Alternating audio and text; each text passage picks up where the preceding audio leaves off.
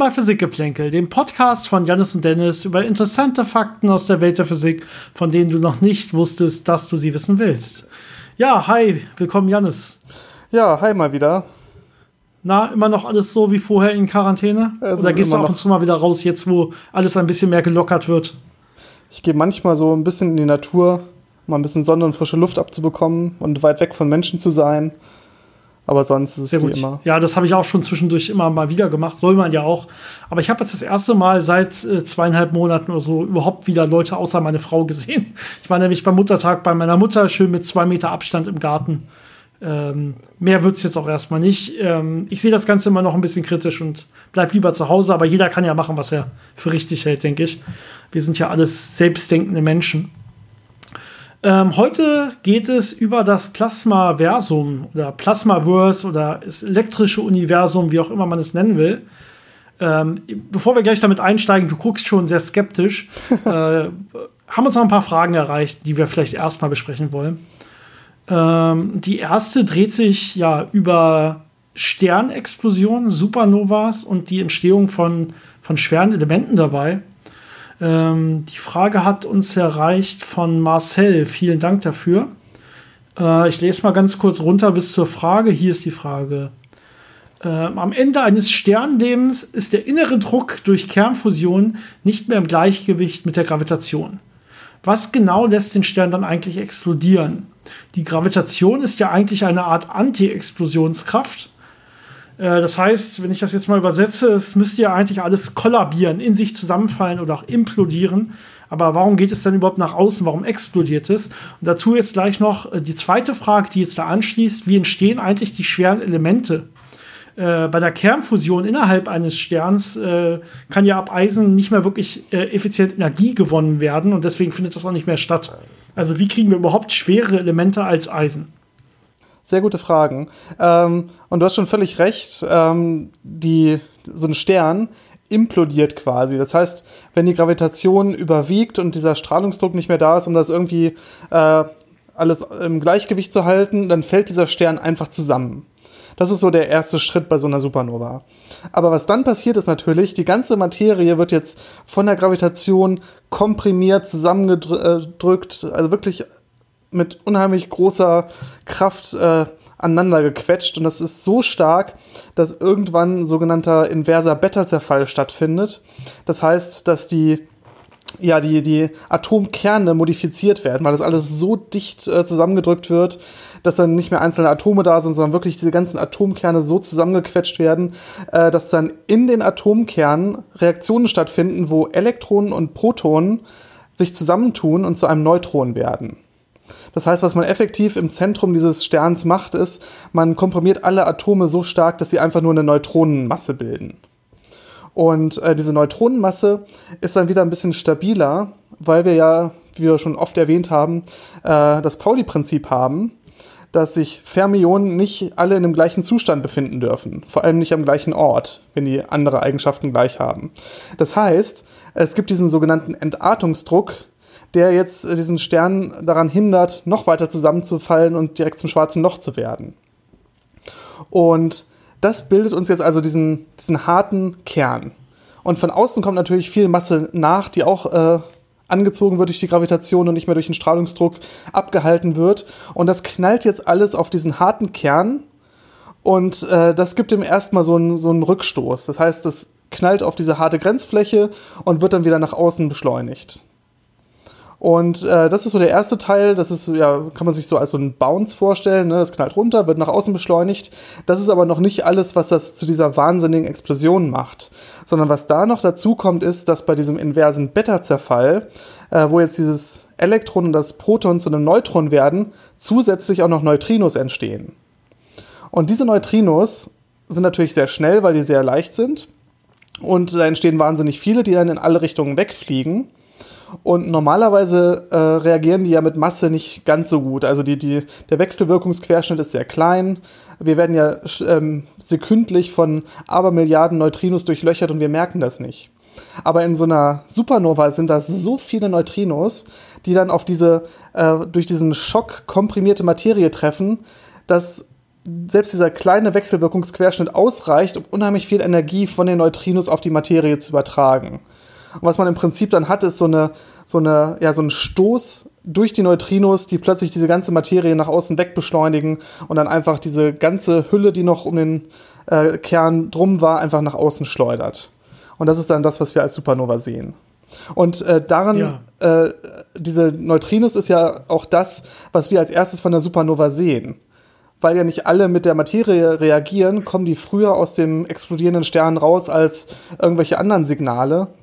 Und 1987 hat man ja zum Beispiel von dieser einen Supernova, die relativ nah war in der, ich glaube, großen Magellanischen Wolke, äh, hat man ja die Neutrinos zuerst detektiert und dann kurze Zeit später die Supernova gesehen. Also zwei Effekte. Es implodiert, aber wird dann reflektiert am harten Kern, ja. Und dann geht es nach außen und dann gibt es noch diese Verstärkung durch die nach außen fliegenden Neutrinos an der Stelle.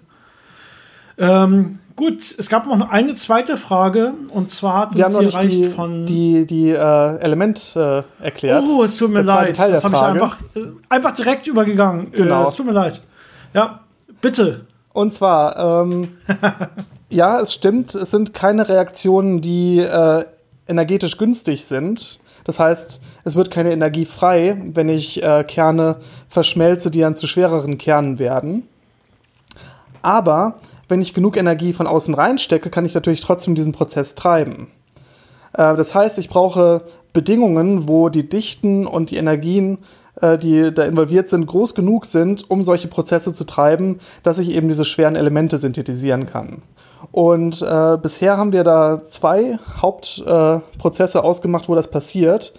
Und zwar sind das einmal solche Supernova-Explosionen und das andere, was jetzt sehr äh, kürzlich erst wirklich äh, bestätigt wurde, sind, äh, wenn zwei Neutronensterne ineinander krachen. Da hat man genau diese Bedingungen, wo Materie extrem stark äh, komprimiert wird und extrem viel Energie da reingesteckt wird, dass eben diese schweren Elemente entstehen können. Ähm, es gibt da zwei Prozesse, den R-Prozess und den S-Prozess. Äh, das eine ist ein etwas schnellerer Fusionsprozess, das andere ein bisschen langsamer und äh, da kann man sich gerne mal die Details angucken.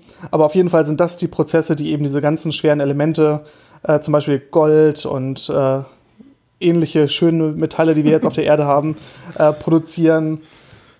Ja, das ist so das, der, der Hauptentstehungsort. Und äh, das wird dann halt in alle Richtungen geschleudert. Und wenn man dann noch ein bisschen wartet, sammelt sich das dann irgendwo in der Pla äh, protoplanetaren Scheibe. Und äh, dann findet man es plötzlich in der Erde, wenn man danach sucht. Ja, sehr cool. Ich glaube, du bist heute richtig gut drauf. Das war eine super Erklärung und sehr, sehr schön strukturiert. Ich bin ein bisschen begeistert. Vielleicht kannst du es direkt mit dem nächsten, äh, mit der nächsten Frage auch wieder machen. Oder da steige ich dann einfach ein bisschen ein. Gucken wir mal. Nee, du kriegst das schon super hin, glaube ich. Und zwar kommt die Frage von Valentin. Das hatte ich gerade schon mal kurz erwähnt. äh, ich ich spule auch mal wieder kurz vor zur Frage. Also er ist selbst Physikstudent im vierten Semester und er sagt, äh, dass äh, uns wurde in den Einführungstagen an der Uni ein optischer Teilchenbeschleuniger beziehungsweise einer, der mit Lasern beschleunigt, gezeigt. Dieser schien relativ klein und energieeffizienter zu sein. Wie genau funktioniert so ein Beschleuniger und warum braucht man trotzdem noch diese riesigen Anlagen? Äh, es geht noch weiter, dass er sich dann vielleicht eine, das, das werden wir auf jeden Fall in einer eigenen Folge besprechen, noch ein paar Fragen zu Supraleitung und Suprafluidität das, äh, ich glaube, zur Supraleitung selber hatten wir schon mal eine Folge sogar. Äh, gucken wir, ob wir das noch mal einzeln mit Superfluidität und so weiter als einzelne Folge bringen. Also vor allen Dingen die Hauptfrage: Laser-Teilchenbeschleuniger. Was wissen wir darüber? Ja, es gibt äh, sogenannte Laser Wake Field Acceleration. Ähm, das ist eine sehr schöne Idee und äh, kann sehr schön kompakt gebaut werden. Und was man im Prinzip macht, ist einfach, dass man einen äh, sehr energiereichen, sehr kurzen Lichtpuls äh, durch ein Gas schickt. Und äh, man kann sich das so grob vorstellen, dieser Lichtpuls äh, führt dazu, dass Ladungen getrennt werden, die extrem starke elektrische Felder erzeugen. Und in diesen elektrischen Feldern werden dann quasi ja, in, der, in der Kielwelle von dem Puls äh, geladene Teilchen beschleunigt. Und wenn man die ganzen äh, Parameter richtig abstimmt, kann man das wirklich so machen, dass diese Teilchen ja quasi mit der Lichtwelle mitsurfen und deswegen auf extrem hohe Geschwindigkeiten beschleunigt werden können. Ne? Wenn man das falsch macht, dann, dann geht quasi die Welle einfach an den Teilchen vorbei und es passiert nicht viel. Oder Es kann natürlich auch sein, dass die Teilchen dann irgendwie der Welle davonlaufen und dann nicht mehr wirklich beschleunigt werden. Aber wenn man das alles richtig schön äh, abstimmt, dann kann man eben diese Teilchen quasi auf dieser Lichtwelle reiten lassen und so sehr gut beschleunigen. Und das eben auf relativ kurzen Strecken.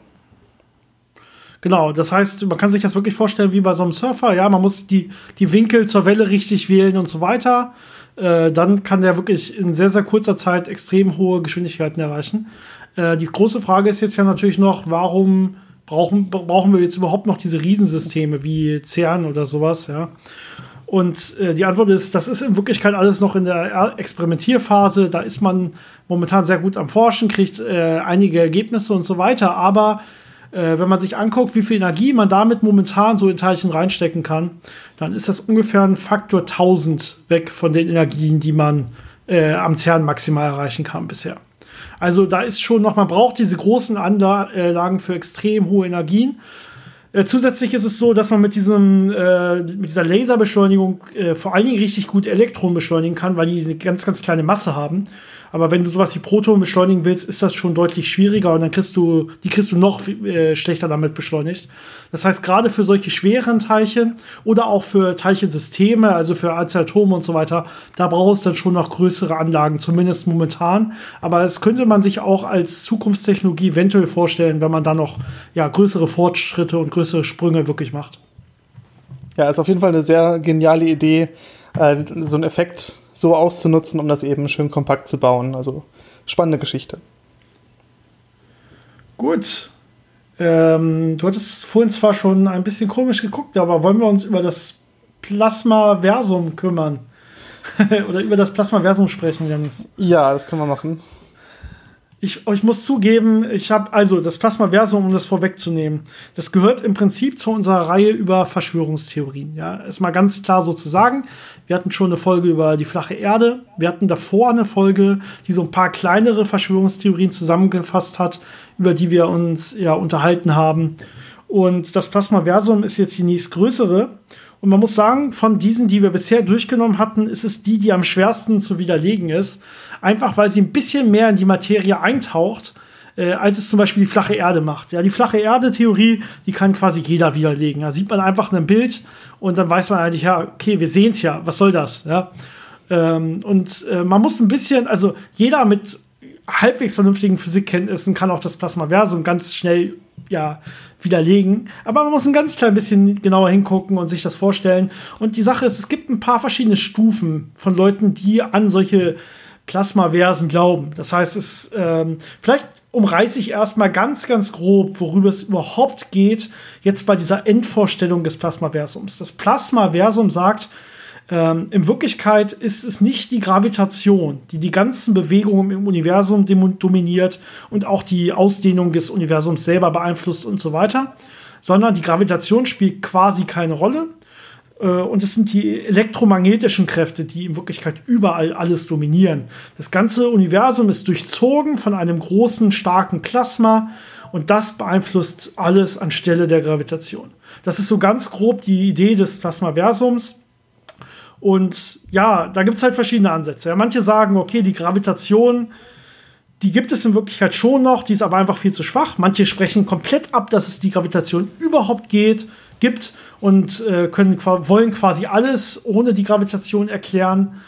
Äh, manche berufen sich noch auf irgendwelche mystischen Sachen aus der äh, frühen Zeit mit irgendwelchen Göttern oder so und manche lassen das komplett draußen vor und äh, probieren da ein bisschen, ich sag mal mit Anführungszeichen, wiss wissenschaftlich heranzugehen. Das heißt, je nachdem, wo man halt hinguckt, kann man sich da, kann man da mehr oder weniger starke Kritik äußern. Aber man kann auf jeden Fall immer Kritik äußern. Denn natürlich ist das System selber als solches erstmal falsch. Ähm, vielleicht fangen wir mal ganz vorne an. Das, die Grundideen, die waren ja gar nicht so falsch, oder Janis? Ja, also ähm, das fing ja, glaube ich, in den 60er, 70er Jahren an, wo äh, so ein paar Plasmaphysiker, unter anderem der Nobelpreisträger Alfven, äh, sich gefragt haben, wie ist das eigentlich mit dieser äh, Materie-Antimaterie-Asymmetrie? Kann man das vielleicht irgendwie lösen, wenn man sich das ein bisschen mehr äh, Richtung, äh, wie verhalten sich Plasmen und so vorstellt. Und die Idee, die wir auch schon mal als eine Frage hatten und besprochen haben, war, dass man quasi so Blasen im äh, Universum hat, wo in einer Blase vor allem Materie ist, in einer anderen Blase vor allem Antimaterie und an den Grenzflächen äh, treffen die dann aufeinander und annihilieren. Aber das, diese Annihilation ist nicht so stark, weil ja bei einer Annihilation Energie frei wird und diese frei werdende Energie äh, bildet jetzt so eine Art Schutzschicht. Das kennt man zum Beispiel von dem Leidenfrost-Effekt, wo man äh, Dinge hat, die verdampfen und dann so eine, so eine, ja, Dampf, aus dem Dampfdruck so eine Schutzschicht haben, dass da dieser Wärmeübertrag nicht so gut funktioniert. Ähm, und das war dann ungefähr diese Analogie, die man versucht hat, darauf zu übertragen. Das heißt, man hat gesagt, die annihilieren sich, aber diese Annihilation ist nicht so stark und deswegen ist das relativ stabil, diese Blasen. Ähm, wir hatten ja schon gesagt, dass man mittlerweile äh, relativ gut weiß, äh, solche Signale davon sehen wir nicht, deswegen wird das wahrscheinlich nicht sein. Aber das waren noch relativ, ja, sagen wir mal, berechtigte Ideen, die man überprüfen konnte und wo man das ein bisschen äh, äh solche Sachen anwenden konnte. Ähm, aber relativ schnell ging das dann immer weiter in Richtungen, wo halt viel mehr Sachen plötzlich äh, versucht wurden, über Plasmen äh, zu reden und, und das über Plasmen äh, zu erklären, warum sich Sachen im Universum so verhalten. Und ich bin mir nicht ganz sicher, wie der allgemeine Forschungsstand damals war. Ähm, aber mittlerweile haben wir ja viel, viel, viel mehr Beobachtungen über das Universum gemacht und äh, viele Sachen ausgeschlossen und viele Sachen verstanden. Äh, deswegen ist es aus heutiger Sicht ein bisschen schwer nachzuvollziehen, äh, was genau dann diese Ideen, äh, ja, wie man darauf gekommen ist und wie man das äh, versucht hat äh, umzusetzen. Ja, ich habe eine, vielleicht gehen wir so an die Sache ran, dass wir irgendwie ein bisschen mal an, äh, angucken im Detail, was sagen jetzt, was sagt jetzt diese Plasma-Versum-Theorie über das Universum und warum das größtenteils natürlich dann auch äh, falsch ist. Ähm, die Frage oder das Problem, was man immer hat bei Verschwörungstheorien ist, es gibt ja nicht ein äh, konsistentes Modell, äh, wo man jetzt sagen kann, ah, das sind die Gleichungen, die sie verwenden, das sind die äh, Beobachtungen, die sie nehmen, das sind die Vorhersagen, die sie treffen und jetzt können wir damit Physik machen. Sondern es gibt ja ganz viel inkonsistenten, verschiedenen Kram. Das ist das, was ich angedeutet hatte mit, ja, es gibt manche, die gehen da ein bisschen tiefer rein, es gibt manche, die äh, ne, bleiben ein bisschen mehr an der Oberfläche und äh, wollen eigentlich gar nicht so viel an der wirklichen Physik ändern und so weiter. Und jetzt äh, kann man halt nicht dieses eine Modell besprechen, aber man kann so ein bisschen ein paar Grundideen quasi rausnehmen und über diese Grundideen sprechen. Eins, wenn man, ich würde sagen, wir fangen mal im Großen an und gehen dann so ein bisschen kleiner. Also wenn ich sage im Großen, meine ich erstmal so das ganze Universum.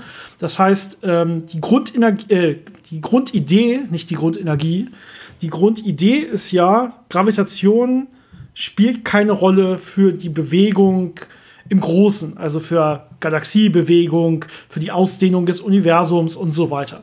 Das heißt, normalerweise sagen die meisten zumindest dieser Theorien, ähm, es gibt gar kein sich ausdehnendes Universum, es gibt auch keine schwarzen Löcher, äh, weil äh, Gravitation wäre ja gar nicht stark genug für sowas äh, und probiert diese Sachen alle ein bisschen anders zu erklären. Sagt zum Beispiel diese Rotverschiebung, die wir messen, ähm, die äh, wird durch Lichtermüdung erklärt. Da muss man jetzt vielleicht mal ein bisschen genauer drauf eingehen. Äh, Rotverschiebung heißt, wenn wir uns äh, Spektren angucken, von, von Sternen zum Beispiel, äh, dann sehen wir, dass äh, normalerweise ja dieselben Moleküle hier auf der Erde, die würden wir am, bei derselben Frequenz erwarten, dass die bei derselben Frequenz quasi äh, schwingen und von derselben Frequenz ihre Signale quasi an uns schicken.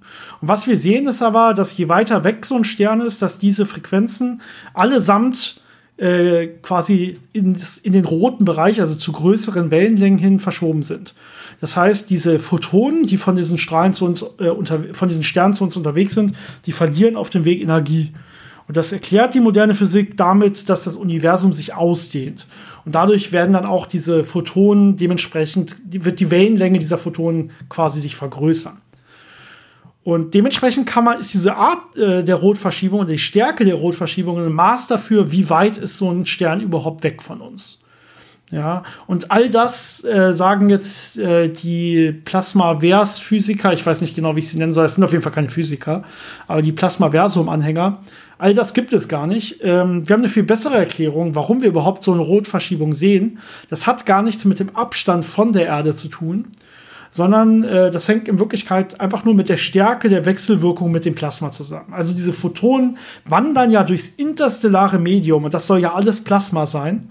Und da können sie unterschiedlich stark wechselwirken. Es kommt ein bisschen darauf an, wie da gerade die elektromagnetischen Feldstärken und so weiter sind.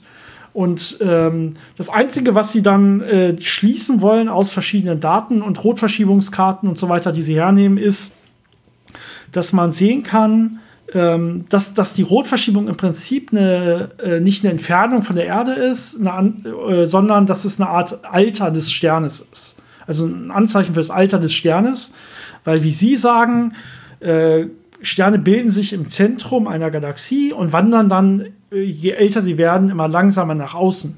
Und was man auf den Karten, die Sie jetzt gerade hergenommen haben, schön sieht, ist, dass eben äh, Sterne, die weiter in, drin liegen, haben halt kleinere Rotverschiebungen und welche, die weiter außen liegen, haben halt rot, äh, größere Rotverschiebungen. Und daraus kann man das dann schließen. Ja, das ist so eine der Sachen. Okay, also Rotverschiebung hat eine ganz andere Bedeutnis äh, und wird ganz anders erklärt. Da gibt es dann ganz viele verschiedene Beispiele. Dementsprechend heißt es natürlich dann auch, wenn ich das mal einen Schritt weiter denke, ähm, Sterne, wo wir in Wirklichkeit wissen, die liegen zum Beispiel, wir haben einen Quasar zum Beispiel, und dann haben wir ganz weit äh, hinter, haben wir irgendeinen anderen großen leuchtenden Quasar oder so, oder einen anderen Sternentyp. Dann äh, kennt die moderne Physik ja zum Beispiel sowas wie Gravitationslinsen.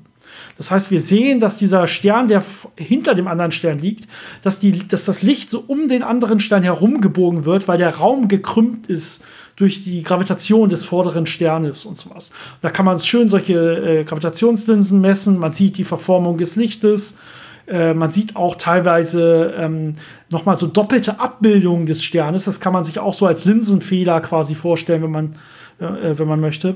Das kann man alles wunderbar erklären mit der allgemeinen Relativitätstheorie. In, in, der, in deren Theorie ist es jetzt natürlich aber so, dass ja die Rotverschiebung gar kein Maß für, das, für die Entfernung ist. Das heißt, diese Sterne liegen gar nicht so weit hintereinander, sondern die liegen in Wirklichkeit direkt nebeneinander. Und dass dann jetzt dieses Licht so gebogen von dem einen Stern so zum anderen quasi laufen sieht, ist jetzt natürlich ein Beweis dafür, dass Plasma von dem einen Stern zum anderen gesogen wird und dass die sehr nah beieinander sind und dass da ein regelrechter Austausch stattfindet. Ja. Also das wird ganz, ganz komisch an der Stelle verwoben. Ja. Vielleicht sollten wir, ganz kurz bevor du, vielleicht sollten wir hier an der Stelle einmal auf den, schon auf den, die, die größten, die größten Fehler dieser Theorie quasi hinweisen. Ja, das, das Universum ist einfach nicht voller extrem starken Plasma. Das ist ja das, das ist ja die Grundhypothese, mit der sie da arbeiten. Und die ist einfach falsch, ja. Das ist ein Hauptproblem. Und zwar haben sie, fängt es, glaube ich, damit an, dass sie Karten falsch deuten. Also so seit den 70er, 80er Jahren haben wir relativ gute, gute Karten, äh, die teilweise auch sowas wie ähm, ja, kalten, kalte Gase und Staub im Universum, sowohl in unserer Galaxie als auch in äh, Nachbargalaxien und so weiter zeigen. Und damit man, weil man sich halt bei diesen Karten dann gerade genau dafür interessiert und das so toll findet, dann äh, färbt man die meistens ein, dass man die richtig gut sehen kann. Ja, es gibt ja auch diese intergalaktischen Nebel und so weiter. Und äh, auf diesen Karten sind so richtig schön violett und blau und rot eingefärbt und so weiter. Und aus diesen Karten wird jetzt quasi geschlossen, aha, das ganze Universum ist also voll mit solchen Nebeln und Gasen und in Wirklichkeit sind das eben Plasmen. Und die NASA lügt natürlich, wenn sie sagt, das sind kalte Gase. So, das ist alles elektrisch aufgeladen, da, flie da fließen extreme Ströme. Ja, das, das ist der, die Grundannahme, die an der Stelle falsch ist.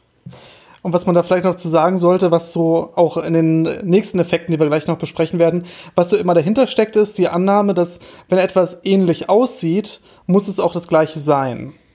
Also nur weil äh, Strukturen oder Effekte ein ähnliches Muster erzeugen, muss das dann genau eine, eine kausale Beziehung dazwischen geben. Und das ist äh, so eine Annahme, die, die schon mal grundsätzlich falsch ist, weil wir halt in der Natur viele Sachen sehen, die sich sehr stark ähneln. Einfach weil die, die Mathematik, die es beschreibt, dahinter ähnliche Strukturen aufweist. Und natürlich äh, ähneln sich dann viele Sachen auf, auch auf verschiedenen Größenordnungen. Aber trotzdem haben die dann erstmal an sich physikalisch nichts miteinander zu tun und das darf man dann nicht verwechseln.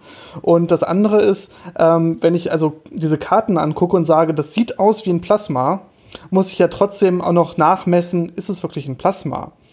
Ja, sind da geladene Teilchen, sind da große Ströme, wie schnell bewegt sich das alles, welche Temperatur hat das und all das kann man ja tun. Und äh, man hat es auch getan. Und das spricht halt alles dagegen, dass diese, diese Annahmen wahr sind. Auch die Materie ist ja, gerade im interstellaren Raum, ist ja so dünn, da sind so wenig Teilchen, wenn man da durchfliegt, das ist ja quasi ein Vakuum. Äh, da wird es wirklich schwer sein, dass da solche großen Ströme wie nötig wären, um diese ganzen Strukturen zu erzeugen, dass sie vorhanden sein könnten. Und ja. Ja, also auch in diesen, Ga in diesen großen äh, Gaswolken und so weiter die sind, die, haben ja kosmologische Ausmaße, es sind ja mehrere Lichtjahre und so weiter, teilweise tausende Lichtjahre breit, ja, auf diesen Karten. Diese Ausschnitte sind riesig. Wenn ich mir jetzt vorstelle, im menschlichen Skalenverhältnissen, dass ich da durchfliege in meinem kleinen Raumschiff oder so, da sehe ich davon nichts. Das ist quasi Vakuum, das ist leer. Ja, das, das sind, die Teilchendichte ist da ein ganz klein bisschen erhöht im Gegensatz zum komplett leeren äh, interstellaren Raum, ja. Aber das ist nicht so, dass das da auf einmal extrem heiß und dicht wäre oder so. Ähm, was man vielleicht auch noch dazu sagen sollte, so als, äh, als äh, generelle Bemerkung, ist ja die ART und die Gravitation erklären wunderbar alles, was wir sehen. Wir können damit Sachen berechnen, wir können damit Sachen simulieren und das passt sehr gut mit den Beobachtungen überein. Ähm, und weiterhin verstehen auch Astrophysiker sehr gut Plasmen und Magnetfelder und elektrische Felder und simulieren das alles und äh, beziehen das ein, wenn sie zum Beispiel sich angucken, ich habe eine Staubwolke und die wird jetzt unter dem Einfluss der Gravitation sich verdichten und Sterne erzeugen. Natürlich sind da auch Magnetfelder dann am Werk und elektrische Felder und Sachen werden plötzlich zu einem Plasma und werden heiß und man hat irgendwelche komischen Effekte. Das kann man alles simulieren und äh, nirgendwo kommt da etwas raus, was jetzt diesem Plasmaversum entspricht. Das heißt, man, man versteht schon sehr gut äh, mit unseren Theorien, wie funktioniert das Universum inklusive Plasmen und elektrischer und magnetischer Felder. Und das ist nicht das, was äh, in diesen Plasmaversumstheorien äh, gesagt wird. Also auch da sieht man schon diesen Kontrast. Hast du noch eine Größenordnung von diesen Strömen, die da fließen müssten? Ich habe irgendwo, gelesen, irgendwo 10 hoch 18 Ampere. Kann sein. 10 hoch 18 Ampere waren das, glaube ich. Das ist sehr viel. Ja, ja. Sehr viel. Das hätte auch andere Auswirkungen, die man sehen müsste. Ja, genau. Also gehen wir mal ein bisschen näher darauf ein, was du gerade gesagt hast. Äh, eins der Hauptkonzepte ist, okay, wenn es äh, im Labor, zum Beispiel in dem Fall im Plasmalabor, solche Strukturen gibt und so ähnlich aussieht, dann muss es das ja auch sein. Das heißt, es werden sich ganz viele Bilder aus den Plasmalaboren angeguckt, wo, wo es äh, ja, Plasma gibt, wo es Blitze gibt, wo es hohe Spannungen gibt, hohe Feldstärken gibt, die ähm, äh, ja, schlagen dann auf Filamenten ein und verformen Oberflächen und so weiter. Und das ist ja eine Forschung, die verstehen das Plasma extrem gut und so weiter. Und jetzt guckt man sich diese Bilder an und jetzt findet man da auf einmal Galaxien wieder. Jetzt findet man da auf einmal, wir gehen dann runter noch später, man findet auf einmal Strukturen auf der Erde wieder, die dadurch entstanden sein müssen. Wir finden Strukturen wie einen Mond wieder oder so, ja. Ähm, also im Prinzip findet man da alles wieder, was man halt sehen möchte und sagt, ah, okay, weil das das im Plasmalabor in Bildern hier sehen kann und dann legt man das daneben quasi und sagt, ah, guck mal, es ist genauso wie diese Galaxie hier, dementsprechend muss es dasselbe sein.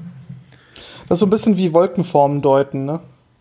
Ja, die, die Sache ist natürlich auch, man kann das relativ gut an der Stelle physikalisch machen, wenn man ein bisschen anders rangeht. Man könnte zum Beispiel sagen, ah, die Mathematik ist ähnlich, ja, also unsere Kräfte fallen zum Beispiel auch mit R Quadrat ab oder so. Und das ist ja meistens so in der Physik übrigens. Ja, und deswegen sehen ja Sachen oft auch so gleich aus.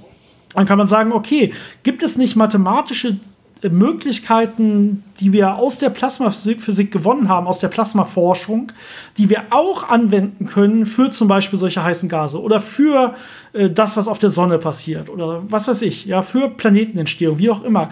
Ähm, aber das ist ja nicht das, was da getan wird, sondern es wird ja nicht, es wird ja gesagt, das ist exakt das, nicht wir können diese plasma-mathematischen Modelle oder Methoden vielleicht verwenden, um da mehr Informationen zu gewinnen. Ja, so was ja. ähnliches hat man ja erfolgreich äh, oder semi-erfolgreich äh, angewandt oder versucht es anzuwenden, wenn man äh, Kosmologie betrachtet.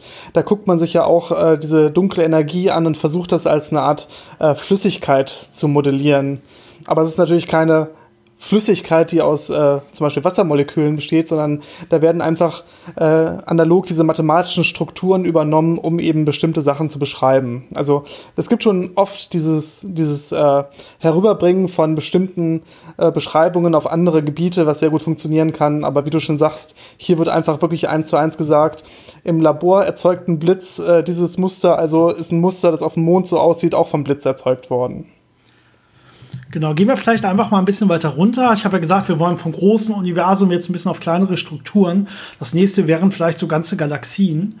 Und ähm, eine der Sachen, die wir äh, schon öfter angesprochen haben, vor allen Dingen, wenn es um dunkle Materie geht, ist, dass wir eine dunkle Materie-Wolke im Prinzip, also ich nenne das jetzt mal Wolke, eine dunkle Materie-Verteilung haben äh, um eine Galaxie herum, die deutlich weiter hinausreicht als die der sichtbaren Materie.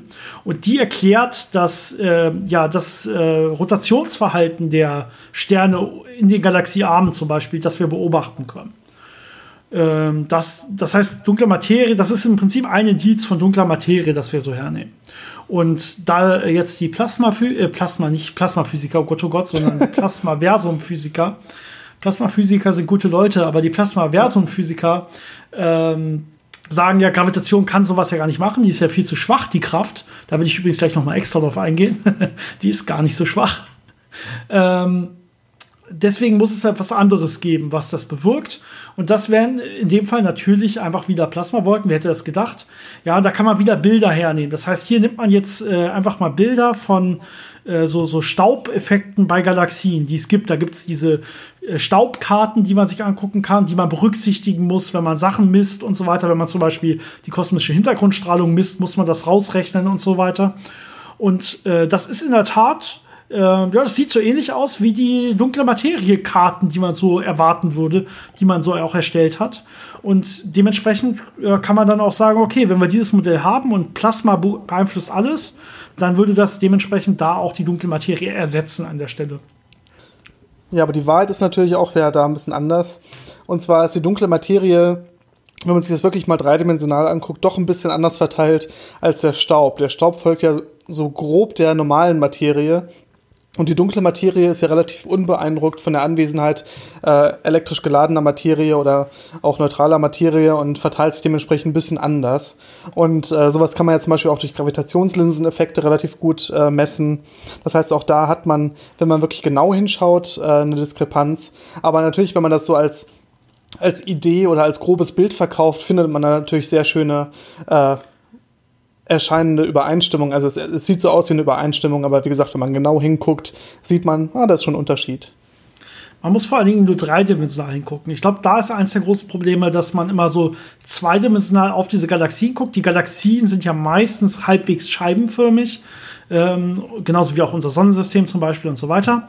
Und äh, dementsprechend, wenn du genau von oben drauf guckst, sieht das halt genauso aus. Ja, aber wenn du von der Seite drauf gucken würdest, würde sich, glaube ich, diese, diese, äh, diese Wolkenbilder würden sich deutlich unterscheiden von den Bildern von der erwartbaren dunklen Materie an der Stelle. Da würde das dann überhaupt nicht mehr passen. Aber da gucke ich vielleicht gar nicht mehr hin, dann, äh, wenn es denn geht. Ähm, noch vielleicht ähm, um das jetzt einzuwerfen, es gab ja auch äh, dementsprechend kann man auch Vorhersagen machen zur kosmischen Hintergrundstrahlung und so weiter. Und äh, jetzt haben wir die aber immer genauer und genauer gemessen nach den 70er Jahren und nach den 80er Jahren und so weiter. Ja, es kamen zuerst die Kobe-Satelliten, dann kam ähm, WMAP, dann kamen jetzt die Planck-Satelliten und so weiter. Und ähm, im Prinzip widerspricht das alles eindeutig und komplett dem Plasmaversum. Und das Problem an, oder nicht das Problem, sondern in Wirklichkeit das Gute an der Stelle ist, die geben das auch zu. Zumindest die meisten. Die sagen, ja, die Daten widersprechen schon dem, was wir vorher gesagt haben. Aber die Daten sind einfach dementsprechend falsch. Ja, also die, die sagen jetzt, also eine Reaktion, die ich gehört habe auf WMAP war, dass diese Plasmaversen-Physiker äh, oder wie auch immer man sie nennen will, zu einem MRT-Spezialisten gegangen sind.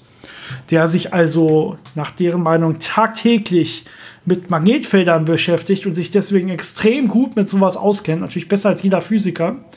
Und dieser MRT-Spezialist oder Arzt oder wie auch immer, äh, wurde jetzt dazu gefragt, wie gut er diese WMAP-Karten als ja, Resultat einer Magnetfeldmessung mehr oder weniger, wie gut er die auswerten könnte. Und äh, dazu muss man jetzt wissen, die WMAP-Karten haben in ihrer rohen Form ein ähm, Signal zu Rauschverhältnis von etwa 2,5. Ähm, ja, das heißt, das Signal ist nur ungefähr ein Faktor 2,5 über dem Rauschen. Das heißt, das Bild selber, wenn man jetzt mit bloßem Auge drauf guckt, ist relativ stark verrauscht. Das, ist, das sind, wie gesagt, die ungefilterten Daten oder Karten. Die, die man jetzt zu Gesicht bekommt, sind dann immer schon halt durch Computerprogramm bereinigte Daten. Denn zum Glück verhält, verhält es sich so, dass Signale sich anders verhalten, rein statistisch, als Rauschen. Ja, weil Rauschen ja überall gleich wahrscheinlich quasi auftauchen kann und so weiter und äh, überall gleich wahrscheinlich mehr oder weniger flackert und Signale aber immer an derselben Stelle bleiben. Jetzt kann ich zum Beispiel solche Sachen machen, wie ich kann mitteln oder ich kann mir bei einem Signature Noise oder bei einem Rauschverhältnis von 2,5 muss ich in Wirklichkeit nicht mal sowas machen, weil als Gravitationswellen, äh, mit, mit Kenntnissen der Gravitationswellenforschung kann ich sagen, äh, Signal zu Rauschverhältnis von 2,5 ist richtig, richtig stark und gut. Ja, da hat man überhaupt keine Probleme, da irgendwas zu deuten. Ähm, da braucht es schon viel, viel kleineres, dass man da irgendwie Probleme bekommt. Aber ja, der MRT-Spezialist hat jetzt natürlich auf diese Bilder geguckt und hat gesagt, nee, also wenn ich da jetzt mit bloßem Auge meine Daten rüber gucken würde, würde ich natürlich sagen, nee, kann ich nichts erkennen. Das ist einfach nur bloßes Rauschen, sehe ich nicht. Sowas kann man nicht auswerten und deswegen sind die Ergebnisse von WMAP an der Stelle völliger Humbug äh, und was sie daraus gemacht haben, ist, sind nur statistische Tricks, wenn man so will. Ja, da fängt es dann halt schon an. Ja, also in Wirklichkeit haben sie selber zugegeben, dass sie widerlegt sind an der Stelle, aber sie akzeptieren es halt nicht. Das kennt man ja auch von, der Flach, von den Flacherdlern, die sich teilweise selbst widerlegen äh, und äh, die Drehung der Erde messen und sich dann selber wieder irgendwie widersprechen oder so. Ganz merkwürdig. Äh, anderer interessanter Aspekt, äh, was du ja auch noch erwähnen wolltest, die Gravitation und ihre Stärke. Ja, sehr ähm, gut. Ich kann kurz was dazu sagen, äh, dass wir relativ gut wissen, dass Gravitation nicht davon abhängt, wie geladen dein Körper ist. Also gerade für den Teil der Theorie, die sagen, Gravitation existiert gar nicht, es ist alles mit elektrischen Feldern und magnetischen Feldern. Ähm, es gibt ja Experimente, die versuchen, das Äquivalenzprinzip zu testen. Nämlich das besagt, dass äh, alle Materie gleich schnell fällt, egal woraus sie gemacht ist. Das heißt, egal was für Atome das sind, egal wie die geladen sind, egal welche Magnetfelder die haben. Äh, die Fallbeschleunigung ist immer gleich. Und das hat man sehr gut getestet in quantenoptischen Experimenten oder in ähm, auch makroskopischen Experimenten. Und da gibt es keine Hinweise darauf, dass sich da irgendwelche Sachen großartig anders verhalten als andere. Das heißt, dass es da diese Unterschiede gäbe zwischen geladener und ungeladener Materie, sieht man einfach nicht. Ja, das müsste man ja eindeutig dann sehen können. Ne? Man müsste ja eindeutig ein geladenes Teilchen irgendwie mal messen und ein ungeladenes. Man müsste es wirklich sehen. Das stimmt natürlich. So kann man es auch ganz einfach machen an der Stelle. Ähm, ich weiß, dass ein äh, Professor, bei dem ich eine Vorlesung über schwarze Löcher gehört hatte, der hat äh, immer wieder gesagt, viele seiner Kollegen sagen auch, Gravitation sei ja die schwächste Kraft, die es so gibt und so. Und er als Gravitationsphysiker kann das überhaupt nicht nachvollziehen. Es ist in Wirklichkeit mit Abstand die stärkste Kraft, die wir überhaupt im Universum haben. Und die Skalen, die man hier verwendet, sind einfach falsch gewählt, mehr oder weniger. Das heißt, man verwendet normalerweise so Kopplungskonstanten von den Kräften oder man verwendet die, ja, die Konstanten, die in unserem Einheitensystem halt in den Formeln drinstehen. Und da ist das G, das als Gravitationskonstante ist halt ein bisschen kleiner, ja, als irgendwie hier anderen Konstanten für der anderen Kräfte. Ähm, aber in Wirklichkeit muss man das natürlich auf den natürlichen Lebensraum, wenn ich das so mal nennen will, der, der Kräfte beziehen und so weiter.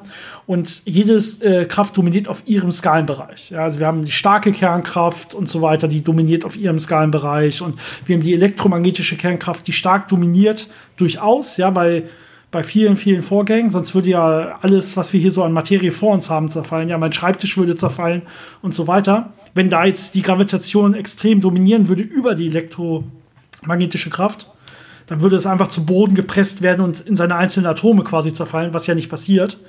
Ja, aber wenn wir halt das ganze Universum angucken und wie das Universum sich ausdehnt und wie das Universum sich formt und so weiter und jetzt mal da die Kräfte uns angucken, welche Kräfte haben denn welch, was für einen Einfluss, dann sieht man in Wirklichkeit hat nur eine einzige Kraft einen Einfluss und das ist die Gravitation.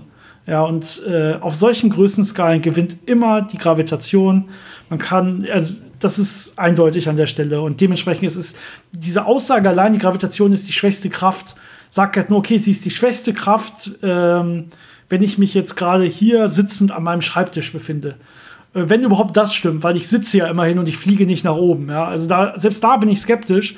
Aber meinetwegen kann da diese Aussage nur noch getroffen werden. Bei allen anderen Größenverhältnissen versagt sie eigentlich und Gravitation ist wahrscheinlich sogar die stärkste Kraft. Das hat natürlich auch damit zu tun, äh, dass ähm, alle elektrisch geladenen Teilchen typischerweise nicht äh, sortiert nach Ladungen vorkommen, sondern immer auch äh, mit den entgegengesetzten Ladungen äh, sich sehr schnell paaren. Das heißt, wenn man von außen auf äh, die Erde zum Beispiel guckt, ist sie insgesamt ziemlich neutral. Auch wenn natürlich überall Elektronen in jedem Atom sind, aber eben auch Protonen. Ne? Also das ist so auch einer, mit einer der Gründe, warum natürlich äh, die elektromagnetische Wechselwirkung gerade nach außen hin nicht so super stark ist, weil eben alles, ja, wenn, man's, wenn man einfach drüber ermittelt, äh, am Ende eher neutral ist. Das sagst du. Das sagst du, dass das alles am Ende gemittelt neutral ist.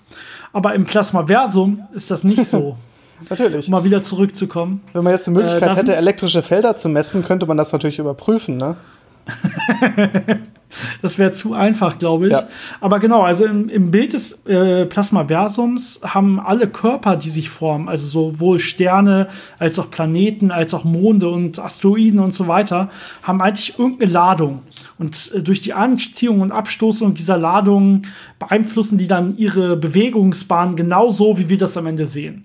Ja, klassische Aussage, die ich gelesen habe von äh, Plasmaversum-Leuten, ist, dass äh, gravitationsmäßig zum Beispiel äh, alles, was ab drei Körpern quasi kann nicht mehr stabil sein. Also das klassische Drei-Körper-Problem, ja, wir haben äh, zum Beispiel die Sonne und die Erde und da kommt noch ein dritter Planet dazu oder unser Mond dazu oder sowas und so ein System kann schon nicht mehr stabil sein und alles drüber hinaus ist schon gar nicht mehr stabil und das wird dann erst stabil, weil ja diese Monde und Planeten und die Sonne alle geladen sind und durch diese elektromagnetische An- und Abziehung, äh, Anziehung und Abstoßung hält sich das dann genauso in Waage, dass diese Rotationsbahnen am Ende rauskommen.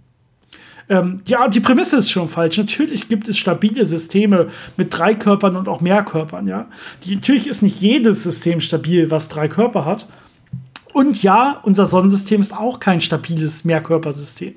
Unser Sonnensystem, wenn, mich, wenn man sich das ganz lange anguckt, ähm, da werden die äh, Bahnen der Planeten teilweise pro Jahr ein ganz kleines Stück kleiner oder der Winkel ändert sich ein ganz klein bisschen oder sie werden ein ganz klein bisschen größer. Es kommt extrem darauf an. Wir haben natürlich auch leichte Reibung im Sonnensystem, was dazu führt, dass das Ganze instabiler wird. Die Frage ist da also nach der, nach der Größenordnung. Ja, wie lange ist das Ganze überhaupt instabil? Das heißt, unser Sonnensystem ist instabil, aber was äh, vielleicht in ein paar Milliarden Jahren oder sowas, das hilft uns ja nicht. Ja? Das Interessante ist ja auch, man kann das ja alles simulieren. Also mit Hilfe von Gravitation kann man ja berechnen, wie sich die Orbits äh, verhalten und verändern. Und äh, man hat ja äh, aus den aktuellen Orbits darauf geschlossen, dass das Sonnensystem früher mal ganz anders aussah, dass die Planeten wirklich auf ganz anderen Bahnen waren, dass teilweise auch noch zusätzliche Planeten da waren, die dann irgendwo zerstört wurden durch Kollisionen. Das heißt, da passiert sehr viel und das ist alles andere als ein äh, fixes, stabiles System. Ne? Also man hat dann Planeten, die zum Beispiel weiter nach innen äh, migrieren oder welche, die dann weiter in äußeren Bahnen sich irgendwann äh, vorfinden allein die Annahme, dass das äh, stabil sein müsste, ist ja schon völlig unbegründet. Das stimmt. Aus was bestehen denn jetzt im Plasmaversum diese ganzen ja, Planeten, Monde, Sterne, schwarze Löcher sogar? Ja, also wir wissen ja, dass äh, in dem Zentrum der Galaxien große, riesige schwarze Löcher sitzen. Und äh, laut Plasmaversum sind das dann äh, sogenannte Plasmoiden. Ja, das sind aus der Plasmaphysik bekannte quasi Ansammlungen von Plasma, wo sich das extrem bündelt und wo dann teilweise auch, äh, je nachdem, was man halt für ein Plasma hat, sich teilweise sogar Feststoff äh, sammeln kann an der Stelle. Sachen können ja auch schmelzen und sich dann wieder formen und so weiter. Das heißt, man hat diese Plasmoiden, die diese ganzen Körper bilden. Äh, und dann hat man äh, sogenannte Birkelandströme, das sind äh, bekannte, ja, bekannte Ströme von Blitzen mehr oder weniger oder von Plasmabögen, die so helixförmig, das kennt man vielleicht, äh, sich fortbewegen können. Das ist alles bekannt aus der Plasmaphysik und man sieht halt auf, teilweise auf Bildern Sachen, die ähnlich aussehen und geht dann immer davon aus, das sieht, das ist dasselbe an der Stelle. Ja, die Sonne selber ähm, hält natürlich auch nicht durch Gravitation zusammen. Ja, die Sonne selber ja, ist im Prinzip nur ein großer Kugelblitz, mehr oder weniger, wenn man das so will. Ist ein großer geladener Körper, ist im Prinzip eine große Anode. Ja, deswegen sammelt sich alles um sie herum. Ja, weil ja äh, die, meisten anderen Sachen sind halt andersrum geladen. Ja, nicht alle, es muss sich auch irgendwie ausgleichen. Wir werden ja nicht komplett irgendwie, wir gehen ja nicht komplett zur Sonne hin, aber die, ein paar Monde sind vielleicht noch, äh, auch noch Anoden, aber die meisten Planeten sind Kathoden. So ungefähr kann man sich das vielleicht vorstellen, ja. Und äh, es gibt natürlich auch keine Kernfusion im Inneren der Sonne. Ja, das ist äh, ja völliger Schwachsinn. Äh, sondern in Wirklichkeit ähm, ja, ist im Prinzip das, im Inneren des Sternes entstehen dann die schwersten Elemente, ja, aufgrund dieser hohen Dichte, dieses Kugelblitzes natürlich im Zentrum. Und nach außen hin, da gibt es dann diese kleineren, leichteren Elemente, zum Beispiel Wasserstoff und Helium, die nur so eine ganz dünne äußere Schicht bilden. Und deswegen sehen wir halt, ah, die Sonne besteht größtenteils aus Wasserstoff und Helium, weil es halt die äußerste Schicht ist. Aber wir haben natürlich überhaupt keine Möglichkeit, näher reinzugucken und deswegen sehen wir gar nicht die schweren Elemente innerhalb der Sonne. Ja, also das sind diese ganzen Annahmen, die natürlich alle falsch sind. Ich meine, es könnte ja vielleicht einen Sinn haben, darüber nachzudenken, wenn wir keine vernünftigen Modelle und Erklärungen dafür hätten, woraus Sonnen bestehen, wie sich die Leuchtkraft und die Masse und äh, das Spektrum äh, zueinander verhalten und so. Aber es gibt ja sehr gut nachgewiesene Theorien, die all das beschreiben, die die Prozesse im Inneren der Sonne beschreiben, die das modellieren. Äh, wir haben ganz viele Messungen gemacht vom Aufbau der Sonne. Ähm, das heißt, eine Theorie braucht ja irgendwo eine Motivation zu sagen, was aktuell da ist, beschreibt das Ganze völlig unzureichend und wir bieten hier was Besseres. Aber auch das liefert das ja nicht. Es sagt ja einfach nur, das ist das Gleiche, äh, was wir beschreiben, aber wir sagen es halt anders und das soll jetzt irgendwie besser sein, weil irgendwas. Ja, die sagen, sie kommt, dass das, sie sagen, der Vorteil der Theorien des Plasmaversums ist vor allen Dingen, dass man ohne Objekte wie schwarze Löcher äh, und schwarze Materie auskommt, ohne dunkle Energie auskommt und keine, kein Urknall braucht, kein sich ausdehnendes Universum braucht. Äh, sie sagen quasi, dass diese Sachen mehr oder weniger alle nur hingebogen sind und dass es in Wirklichkeit alles nicht stattgefunden hat. Das ist quasi der offizielle Vorteil dieser Theorien, die ja nun wirklich keine Theorien sind. Ja, die müssten erstmal ein konsistentes Modell haben, was man wirklich überprüfen kann, was Vorhersagen liefert und so weiter.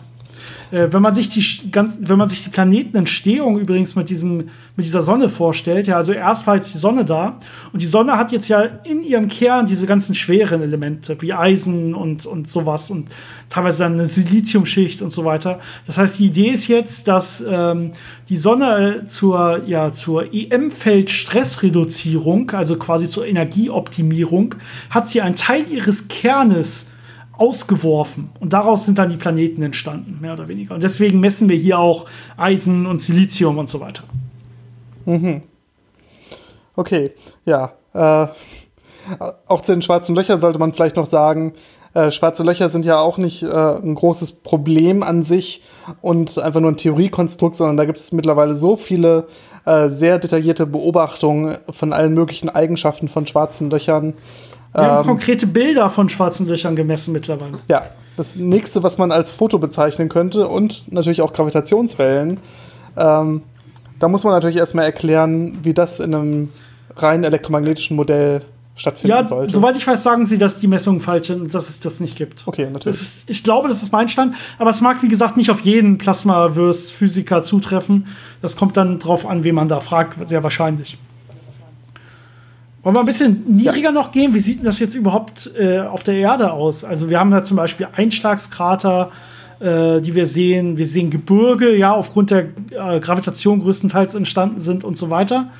Und da hatten wir am Anfang schon gerade äh, gesagt, ja, das mag alles so aussehen wie irgendwelche Blitze, die in irgendwelche Filamente in, einer, in einem Plasmalabor mal äh, äh, eingeschlagen sind oder sowas. Und dementsprechend sagen die meisten natürlich, ha, das ist quasi der Beweis, da hat man, ist mal ein Riesenblitz auf der Erde eingeschlagen und hat das äh, gemacht an der Stelle.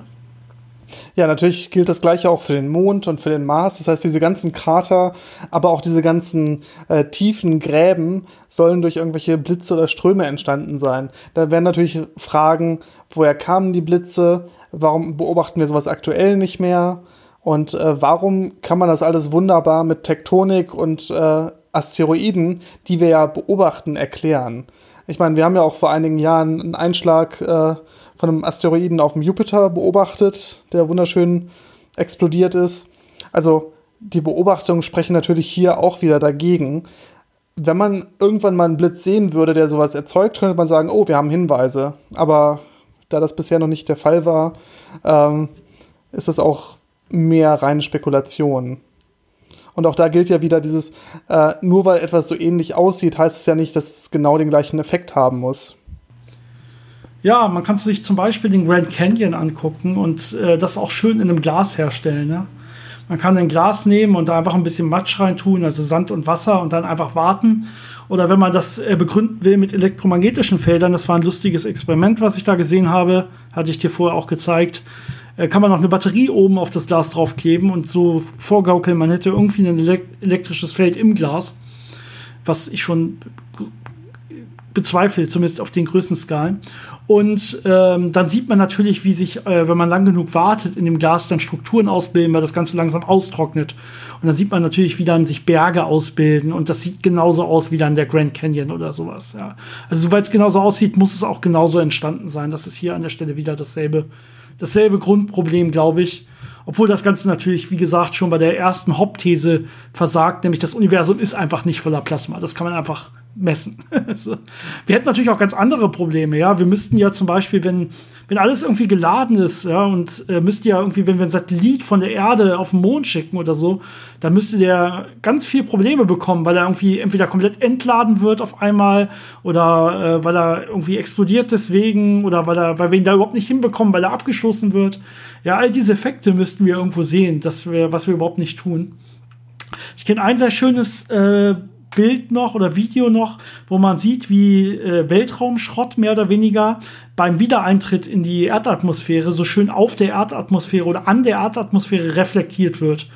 Ähm, ist natürlich einfach so der Fall. Das kann man sich ja klar denken. Ja? Wir haben die Erdatmosphäre und äh, das heißt, das sind Luftmoleküle mit extrem hoher Geschwindigkeit und so weiter.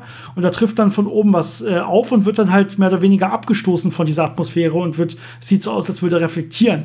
Aber Plasmaverse-Leute denken dann an der Stelle, das wäre der Beweis, dass hier eine elektromagnetische Abstoßung stattgefunden hat von der Erde. Ganz zuletzt vielleicht ein schöner Abschluss, außer du hast noch was eigenes. Nee.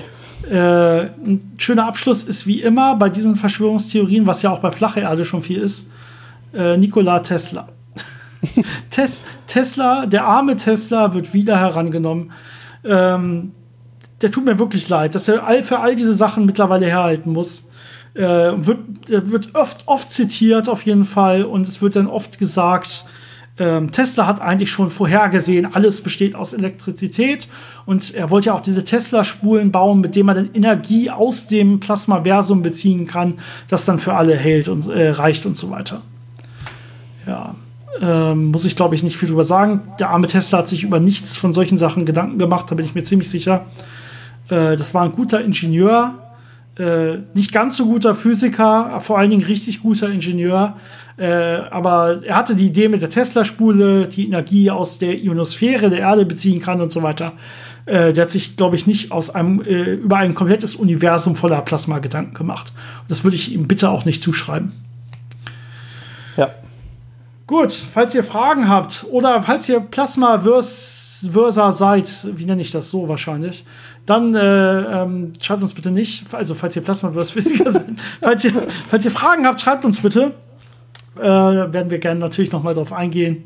Äh, wir lassen uns aber hier bitte auf keine lange Diskussion mit irgendwelchen Verschwörungstheoretikern ein. Auch wenn ihr euch selbst meinetwegen so nicht bezeichnen wollt, äh, bitte nehmt es dann einfach hin und lasst es dabei. Das ist momentan, da, da haben wir einfach keine Zeit für.